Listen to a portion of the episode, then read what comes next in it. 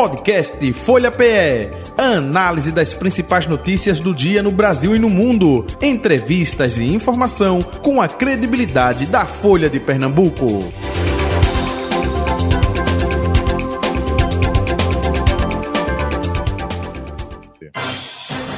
Folha Política. E, como eu disse na abertura do programa, a segunda parte do Folha Política, o nosso convidado de hoje é o deputado federal do PV, Partido Verde, Clodoaldo Magalhães. Com a gente a partir de agora. Deputado, muito bom dia, prazer é, revê-lo. Transmissão bom, aí de bom. Brasília, né? Seja bem-vindo aqui ao nosso programa, tudo bom?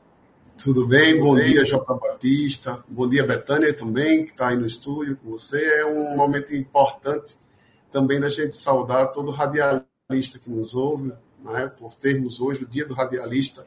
Então, estamos aí saudando vocês, dando um abraço em vocês dois em especial aí que estão me entrevistando. Opa, obrigado pelas palavras. Até eu brinquei no início do programa, a gente tem duas datas. A antiga, que é 21 de setembro, e a mudança no governo Lula, que é para o dia 7 eh, de novembro, que é em homenagem a Ari Barroso, diga-se passagem. Betânia, bom dia, Betânia, tudo bom? Oi, Jota, bom dia. Tudo caminhando direitinho, né? Vamos ver se o negócio esquenta hoje. Oxi, yeah. é. O deputado, a conversa com o deputado promete, viu? deputado Clodoaldo Magalhães, já, já ouviu aí que a Betânia veio para esquentar os ânimos aí, enfim, né? É, deputado, deixa eu começar é, com a questão que envolve mais o Senado, claro, mas envolve também a reforma tributária. É, estão falando lá no Senado que hoje deve ser colocada ainda em votação. A gente está uh, ouvindo recentemente declarações do presidente Lula com uh, relação aos gastos, né? não ficar aí é, zero, mas ter investimentos é, no ano que vem, 2024, não pode ficar refém né, desse argumento aí dessa reforma né, e da alíquota de não ter gastos públicos. Como o senhor uh, analisa as conversas que o senhor tendo aí com eh, colegas seus, deputados, e também, claro, aí no Senado Federal com senadores? Na sua opinião, deve ser votada mesmo amanhã e passa? Acredito que sim. Acredito que essa reforma, a Câmara dos Deputados se debruçou sobre ela depois de quase 60 anos que não se votava uma reforma tributária e se falava muito sobre reforma tributária no Brasil. Então, acredito que o Senado fez a sua contribuição nesse segundo semestre, também avançando na discussão daquele primeiro texto que a Câmara votou. Acho que esse texto já amadureceu. O senador Eduardo Braga fez um trabalho muito importante junto à sociedade, também com os senadores, ouvindo Claro que houve modificações importantes, que a Câmara ainda vai ter a palavra final quando terminar a votação no Senado. É, esse texto volta para a Câmara dos Deputados para que a gente possa é, finalmente dar ao Brasil uma estrutura de, de tributação que seja transparente, que a população saiba exatamente quanto paga de imposto, que a gente tenha muito menos discussões jurídicas, né? essa, essa lógica que hoje existe que os grandes devedores é, nacionais, de tributos nacionais, eles entram na justiça e conseguem, através de teses sofisticadas, um contencioso fiscal e, e a gente fica sem poder recolher o imposto desses grandes devedores. Então, é acabar com esse litígio, é transparência, é o mesmo sistema fiscal que está no município do Norte, está no município do Sul, é você ter aí uma homogeneidade do sistema tributário e entendimento, né? Você ter menos, menos dúvidas sobre isso. Simplificação tributária, simplificar para que todo mundo entenda como pagar, o que pagar, o que paga aqui, o que paga no Rio Grande do Sul, em Pernambuco, acabar também com essa guerra fiscal. Isso é algo também que a gente está aí na Câmara, está bem atento, já que no Senado passou um texto um pouco diferente em relação à guerra fiscal sobre o polo automotivo que interessa a Pernambuco. É, é, é, até aproveitando, é, deputado, é, como o senhor avalia essa questão aí do polo automotivo? Porque, se não me falha a memória, o senador Humberto Costa esteve com a gente a semana passada e ele também tinha essa preocupação, falou nesse aspecto, né? Pois é, foi um texto diferente daquilo que foi votado na Câmara, mas nós estamos atentos. Acredito que assim que o Senado finalizar essa aprovação, esse ajuste que falta ser feito para votação em plenário, nós iremos também nos debruçar para que a gente não, não tenha aí um incentivo fiscal específico, né? Que atualmente a gente tem uma pauta que atende só a, a, a uma indústria que está lá na Bahia. Então, é, não tenha dúvida de que é importante acabar a guerra fiscal, é importante que todos os estados da federação tenham aí essa simplificação tributária e nós tenhamos, através do Fundo de Desenvolvimento é, Regional, um mecanismo para continuar estimulando o desenvolvimento de algumas regiões que precisam, mas é, que a gente não tenha um, um, um disparate em relação aos estados é, da federação, como atualmente a, o texto que está sendo discutido ainda. Deputado, bom dia, que bom tê-lo aqui de novo, nunca mais tínhamos nos, nos falado. Olha, é, essa semana o senhor apresentou um projeto pra, de educação para refugiados e imigrantes. Eu queria justamente entender um pouco melhor do, do que é esse projeto e qual é a sua proposta exatamente. Olha, Betânia, são, é uma política de proteção às crianças. Né? Na verdade, a gente tem muitos menores que não, tão, não podem se matricular exatamente por, não, por serem apátridas ou refugiados. Então, é uma política que visa matricular na escola pública, dá o direito a essas crianças de terem matrícula na escola pública. Isso já é realidade em alguns estados do Brasil, por conta de leis estaduais, mas no Brasil como um todo, a gente não tem uma lei nacional que garanta matrícula a esses estudantes, a essas crianças que não têm, é, vamos documentação brasileira. Então, isso é uma maneira da gente acolher né, e dar proteção especial a, essas, a esses menores. O, deputado, a gente ontem recebeu uma nota oficial da. Aí vou, a gente vai mudar completamente agora do assunto e continuar na mesma seara, claro, sempre. É, ontem, ontem a gente recebeu uma nota da Federação Brasil da Esperança no Recife, que já traçando as estratégias para a eleição 2024. Uma coisa bem interessante nesse cenário é que quando eu fui, fui ler na nota, e no fim já estava é, representante do PV, vereador Marco Aurélio Filho. É isso? A conversa engrenou e ele vai mesmo para o PV? Olha, o vereador Marco Aurélio, acho que você já estava falando de apimentar a discussão sobre esses temas aqui, naquele momento que eu comecei a nossa fala aqui. É, Marco Aurélio tem sido um militante do, do Partido Verde, é, mesmo não sendo filiado ao nosso partido, e, sem dúvidas, tem construído junto a, ao partido uma chapa importante que o Partido Verde está aí pela primeira vez aí agora de, nos últimos anos um, um, uma chapa competitiva para vereador. Então, o vereador Marco Aurélio também tem ajudado nisso e, sem dúvidas, é um, ele já foi convidado para se filiar ao PV. Acredito que ele também é, tenha como dar uma resposta mais precisa da data que isso vai acontecer, mas a gente já está contando com ele nos nossos quadros, sim. Não vai, nem esperar a janela partidária, que começa em março. Já se resolveu com o PRTB e vai fortalecer o PV. O PV hoje não tem nenhum representante na Câmara do Recife, né, deputado? Pois é, a gente pode não ter aí oficialmente, mas tem, como você percebeu, é, o Marco que vive militando já nessas bandeiras da, da, sustentabilidade, tem acompanhado aí o trabalho do nosso vereador e ele tem sido um grande articulador nessa área também ambiental e é um, um, um mandato também voltado para a área cultural. Né? Marco Aurélio Filho tem, tem se destacado muito como vereador do Recife. É o homem do Brega, né, deputado? Desculpe. É, é, o homem do Brega. Ele foi autor, da, ele é o autor da lei que tornou o Brega patrimônio material do Recife e articulou o projeto para que o ritmo ganhasse força em nível nacional, né? Sim, o Movimento Brega, inclusive, teve, deu uma força importante na minha campanha, como agora em 2022, e Marco Aurélio foi um dos responsáveis por essa aproximação que tivemos com o Brega do Recife. Outra coisa que a gente vem percebendo na movimentação do PV é que o PV não vai ficar só esperando pelos outros partidos da federação e está sempre em busca de novas estrelas, para, se é que a gente pode dizer assim, nas, nas questões municipais. Um outro nome que vem sendo cogitado e que tem ganhado muita força nos últimos, nas últimas semanas, digamos assim, é o prefeito de Caruaru.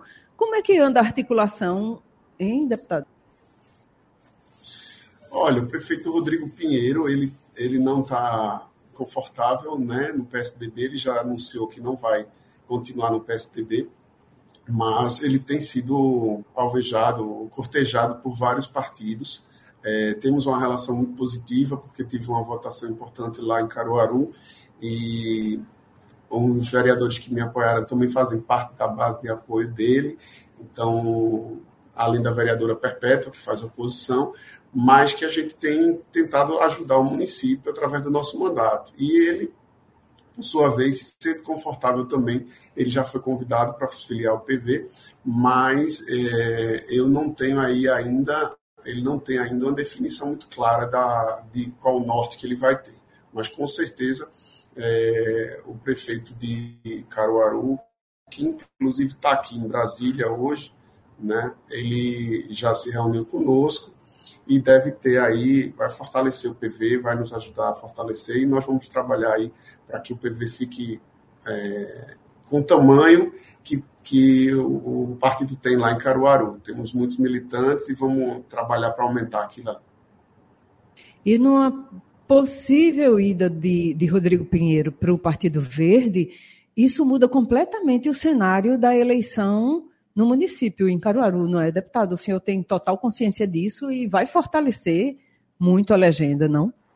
Olha, se, se o Rodrigo vier ou, ou viesse para a federação, né, há uma candidatura do PT lá em, em, Caruaru, né, da deputada Rosa, e que é, isso realmente seria algo que não passaria só pelo PV seria algo para ser discutido dentro da federação, principalmente com o PT, já que ele tem essa, essa pré-candidatura colocada, e o PCdoB. Então, são os três partidos que precisam dialogar, discutir. Essa formalização do prefeito Rodrigo Pinheiro teria que ser muito é, oficial mesmo, não poderia ser apenas especulação ou conversa individual com o PV, e sim uma conversa com a federação, onde nós teríamos que tomar uma decisão em relação, inclusive, àquilo que ele está se comprometendo para o próximo governo dele, caso seja reeleito.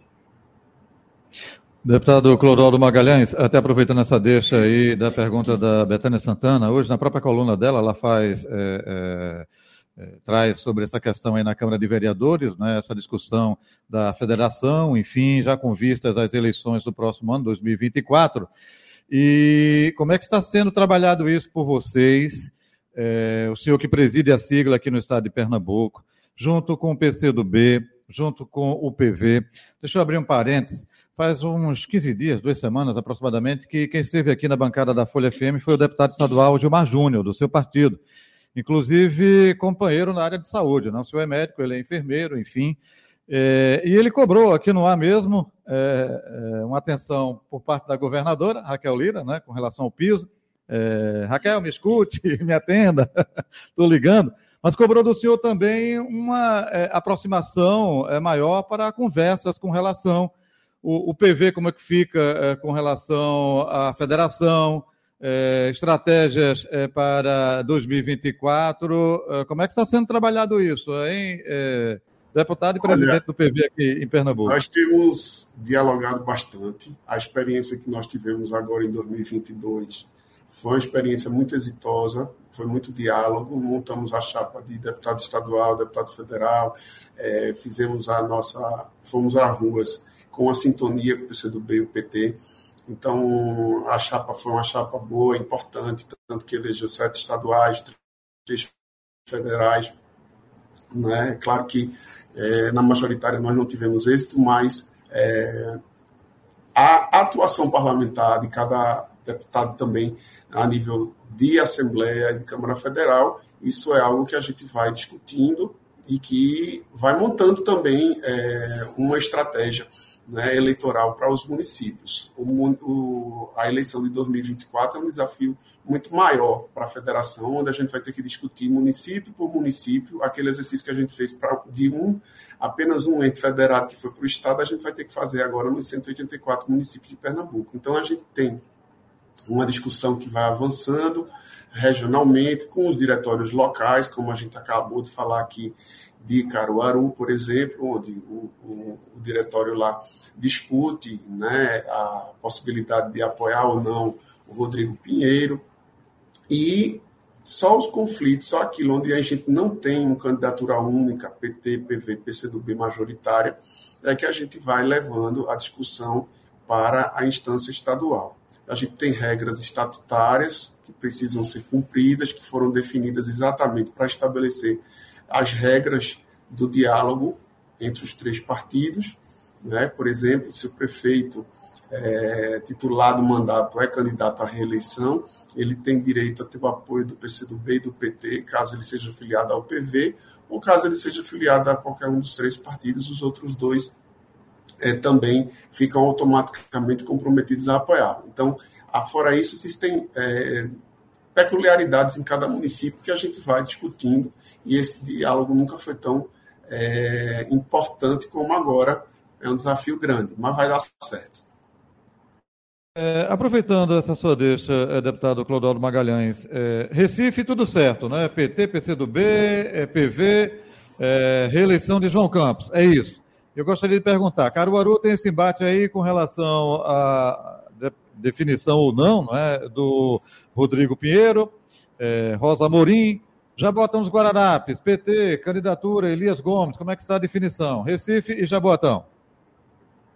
Olha, Recife tem é, a mesma dificuldade que Caruaru, né? o PT lá no Recife também é, tem uma estratégia de ter uma candidatura, tem se colocado, é, isso para a federação traz um, um, um, desconforto, né?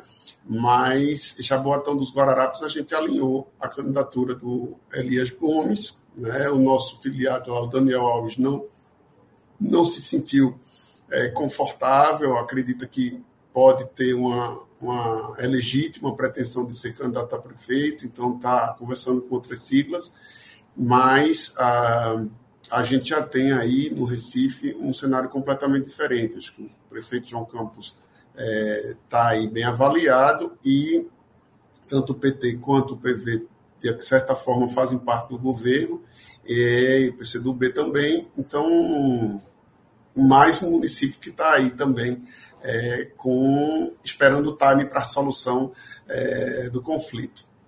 É, é, é, esperando o time, é, é, porque o senhor disse agora há pouco que o PT aqui no Recife, mas o PT não está na prefeitura, é, no governo João Campos, duas secretaria, se fala muito, opa, com relação a vice, isso não está encaminhado não? O, o, o PV não está com o mesmo pensamento aí não, de ver já essa definição do PT, ou ainda não, deputado?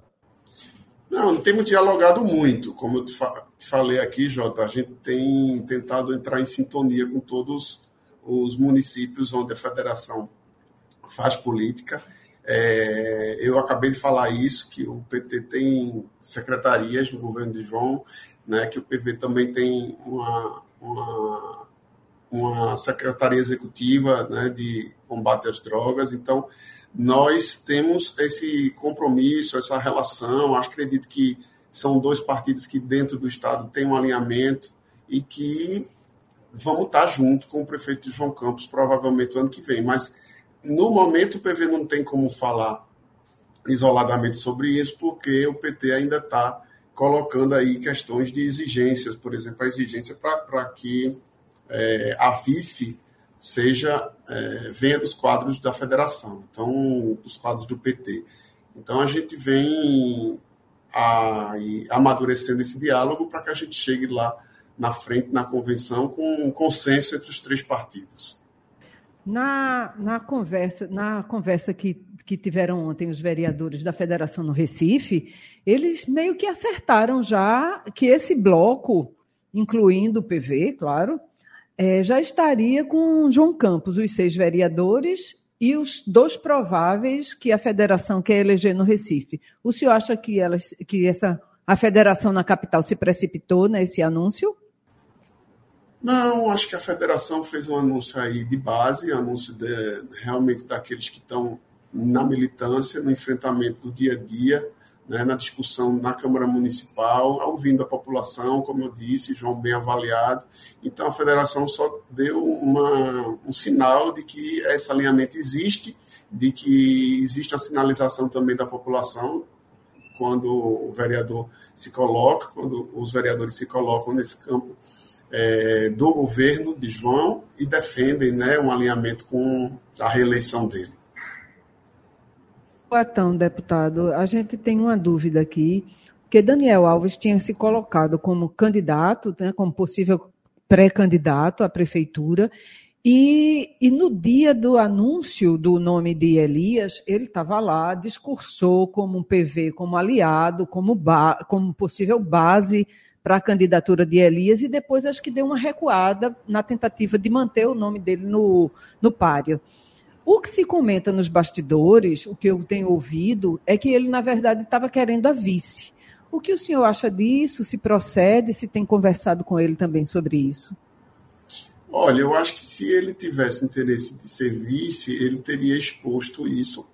É, e eu não, nunca recebi essa, essa comunicação dele. Né? A única, a única é, conversa é que nós, que nós tivemos é que realmente já que a federação é, se inclinou para o nome, já que Elias é o nome do PT, né, e nós temos ali um, município importante que hoje é dominado por uma prefeitura alinhada ao bolsonarismo, nós iríamos é, focar energias para que essa candidatura viesse a dar certo. Que ele poderia manter a pré-candidatura, mas aí, em, em, algum, em um certo momento, quando você já teve o anúncio da candidatura de Elias, ali ele não se sentiu confortável de, naquele momento, retirar a candidatura. Então, é uma questão mais do projeto dele, de vida, e a gente tem que respeitar e entender, né? É isso, o PV é um dos que respeitam muito, né? Tanto que a, a bancada estadual hoje lá na Assembleia ela, ela tem um perfil bastante diversificado. Né? São, são três deputados que pensam meio que diferente um do outro. Né? Um apoia, outro não apoia a governadora.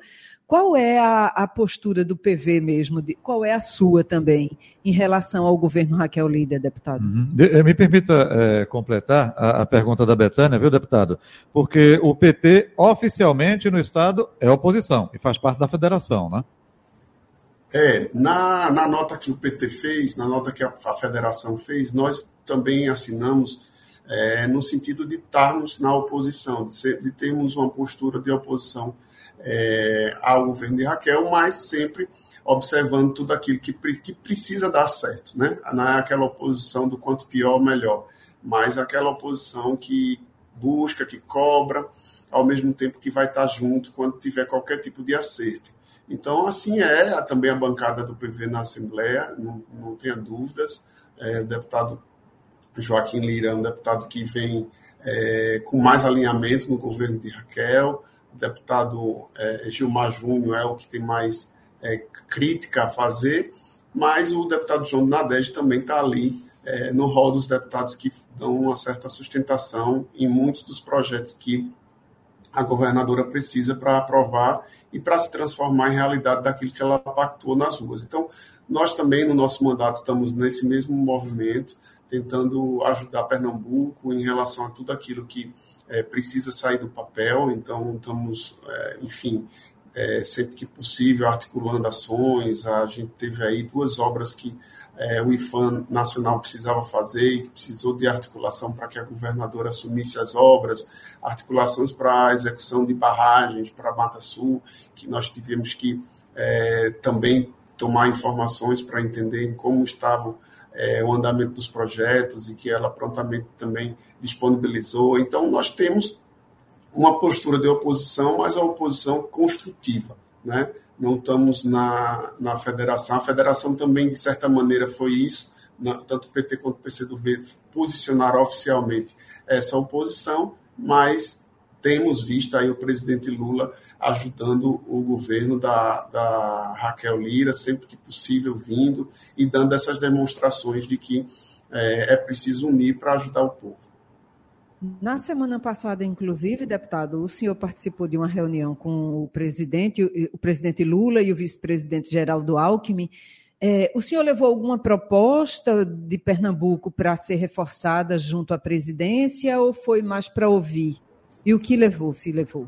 Olha, a, a reunião que a gente teve foi uma reunião de agradecimento do presidente Lula por tudo que a Câmara já fez, né? já avançamos nessa legislatura, como aqui já falei, reforma tributária, regime fiscal sustentável, lei das garantias, também para redução dos juros. Foram muitas é, importantes ações votadas aqui na Câmara dos Deputados em muito pouco tempo, né? em seis meses de governo. Ao mesmo tempo, ele também pedia apoio para aquelas próximas é, proposições que vão ser votadas aqui na Câmara e que têm o objetivo de aumentar a receita sem aumentar a carga tributária, ou seja, de recolher é, recurso para poder manter os investimentos sociais e principalmente dar uma alavancada no desenvolvimento do Brasil, no investimento brasileiro a partir é, do ano de 2024. Então foi uma reunião muito produtiva, é, com os líderes e a gente viu que o presidente está disposto, depois da cirurgia que fez,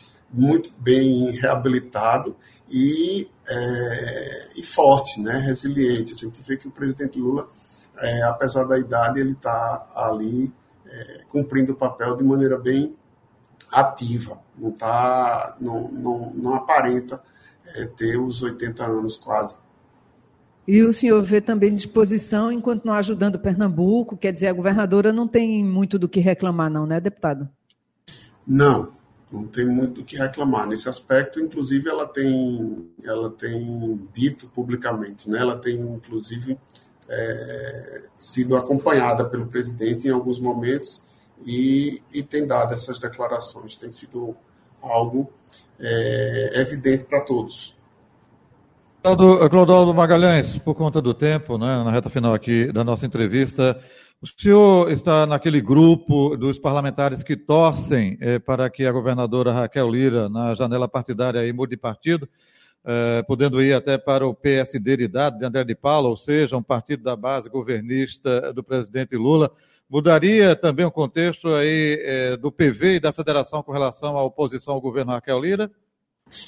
Olha, a gente torce para que o governo dela dê certo, torce que ela comece a acertar mais, que ela é, que o governo de Pernambuco é um governo de, do nosso estado, a gente quer que cresça, se desenvolva, reduza aí a violência, que todos os esforços é, da União do Estado estejam convergindo para que a gente tenha um, um, um momento novo para Pernambuco, Pernambuco merece. Deputado, muito obrigado pela sua atenção aqui de sempre com Folha Política da Rádio Folha, viu? Saúde e paz para o senhor, um abraço, até o próximo encontro. Obrigado. Obrigado a você, Jota, obrigado a você, Betânia. Galhães, deputado federal do PV, Partido Verde, ele que preside a sigla aqui no estado de Pernambuco, nosso convidado de hoje do Folha Política. Folha Política que vai ficando por aqui. Amanhã de volta nesse mesmo horário. Agradecendo também a você, Betânia, e até amanhã, hein? Obrigada, Jota. Até amanhã. Final do Folha Política de hoje. Podcast Folha PE. Análise das principais notícias do dia no Brasil e no mundo. Entrevistas e informação com a credibilidade da Folha de Pernambuco.